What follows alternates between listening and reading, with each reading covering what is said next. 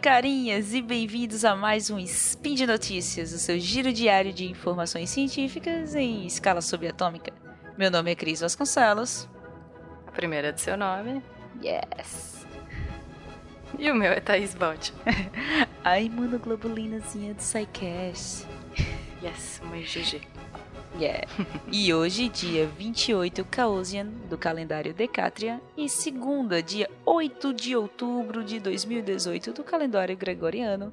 Pegue seu café que vamos conversar sobre uns tratamentos novos e inusitados. Hum. Os artigos do nosso programa de hoje são: anticorpos poderosos controlam a carga viral do HIV por meses e injeções de bactérias em tumores para tratamento de câncer. Speed Notícias.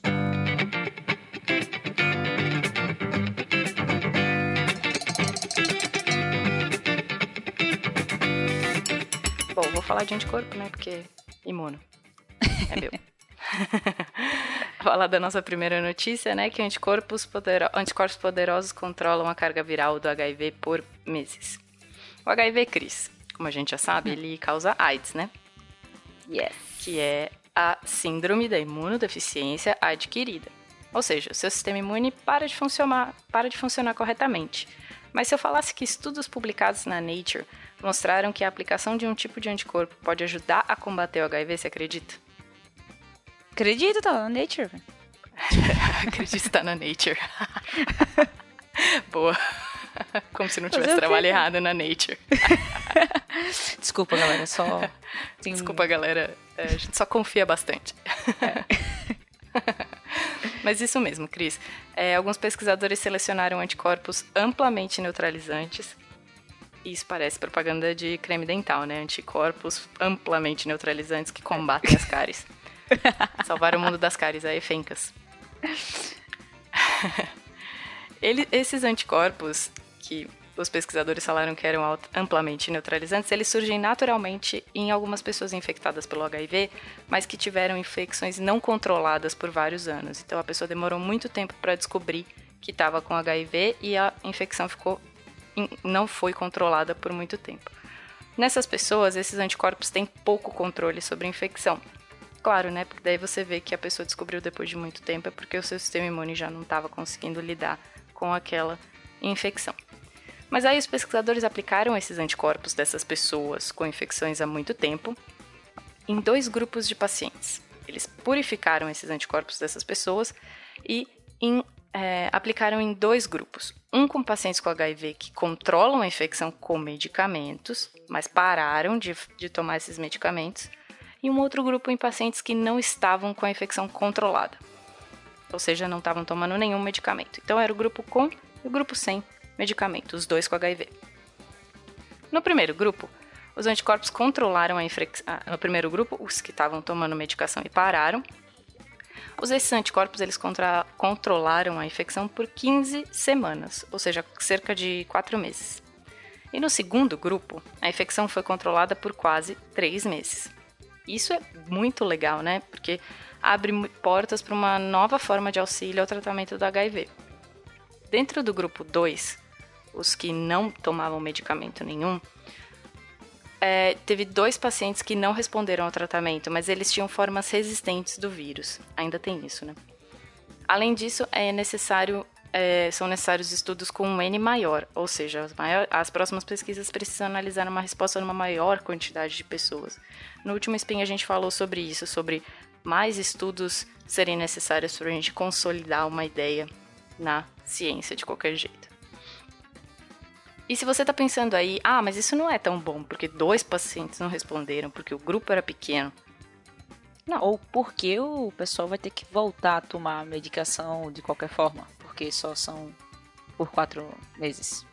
Exato, mas se você for ver, se a infecção volta depois de algumas semanas, você lembra que o paciente com HIV ele precisa tomar muitos medicamentos diariamente. E esse tratamento, esse tratamento sendo comprovado que ele pode ajudar as pessoas com dificuldade de tomar me tanta medicação diária. Pode reduzir o risco de surgimento de resistência a medicamentos, já que esses serão reduzidos, e até ajudar a reduzir as taxas de transmissão do HIV. Muito bom, né? Muito bom. Avanços. Avanços. Mas aí, Thaís, vamos para nossa segunda notícia? Bora. Injeções de bactérias em tumores para tratamento do câncer. Vou começar aqui já com um spoiler na notícia. Algumas bactérias podem parar o crescimento de tumores, Thaís. Dun, dun, dun. Exato, isso parece Discovery. Bactérias podem parar o crescimento de tumores. Hoje no Bactérias. Discovery Channel. É. tipo, bactérias comedoras de carne. É. Bactérias comedoras de tumores. De tumores. Exato. Mas é isso mesmo que a gente que você ouviu. Mesmo não parecendo uma combinação saudável, bactéria e tumor, ou melhor, injetar bactérias em tumores pode ajudar no tratamento. A injeção de bactérias ela pode ativar uma resposta imunológica que também ataca o tumor. Mas aí, Thaís, isso é coisa nova? No way. No way. Hum, Esse- Muito velhinho.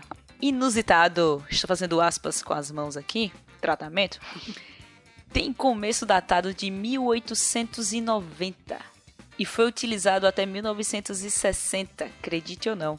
Mas aí chegou os queridinhos do momento, quimioterapia, radioterapia e a coisa perdeu fama. É, sempre aparece um Nobel e daí acaba com tudo, tipo da imunoterapia agora. E aí as- os outros tratamentos caem por terra, sabe? E aí, só que aí, Thaís, uns, alguns uns quatro anos atrás, a coisa voltou, porque um grupo conseguiu demonstrar uma redução tumoral em 16 cachorros, injetando uma espécie de Clostridium nesses cachorros. E, pra quem não sabe, tem, um, tem uma espécie de Clostridium que é bem famosinha, que é o, boto, o botulino, que é o que causa o botulismo ou é usado pra fazer botox. Então, você vê que tem uma utilidade mata- variável. Ou para seus músculos propositadamente. Exato. Animados com o teste em cachorros, tá? Eles replicaram isso numa mulher de 53 anos e o, ela teve uma redução tumoral. Uhum. Então, mas estudos continuam, né? E dessa vez eles usaram, não usaram a bactéria viva nos outros estudos, usaram a forma dormente dessa bactéria em 23 paci- pacientes com diferentes tumores. Isso era sarcoma, câncer de mama, melanoma, entre outros. E, como resultado, viram 19 pacientes, considerando a mulher lá, aquela do primeiro teste, terem seus tumores estacionados. Isso significa que os tumores pararam de crescer após o tratamento, Thaís. Olha que bonito. E Um grande detalhe: a injeção é local, no tumor, mas os resultados indicaram que a injeção reduziu o crescimento tumoral em outros lugar- locais do corpo também. E no estudo, Thais, eles quiseram avaliar a segurança da influência da dosagem, coisa muito importante. O quanto daquela dosagem vai, vai causar algum mal ou vai conseguir fazer o tratamento. E o que, que é sal... o que, que é realmente seguro, né? Exatamente. É como a gente sempre diz, né? A diferença entre o medicamento e o veneno é a dosagem. Só a dose. Exato. Então eles fizeram o tratamento com dosagens diferentes. E claro que tudo não são flores. Os pacientes com as doses mais altas tiveram necrose e sepse. Olha lá. É. Porque você tá injetando bactéria na pessoa, né? Veja. É, por fim, e como sempre nessas novidades, é necessário realizar outros estudos para elucidar o mecanismo desse tratamento. O que se sabe até agora é que as bactérias liberam enzimas capazes de quebrar células tumorais e desencadeiam um processo inflamatório, ativando o sistema imune para aquela região. Go, go, sistema imune. é isso aí. É isso Sou aí. fã.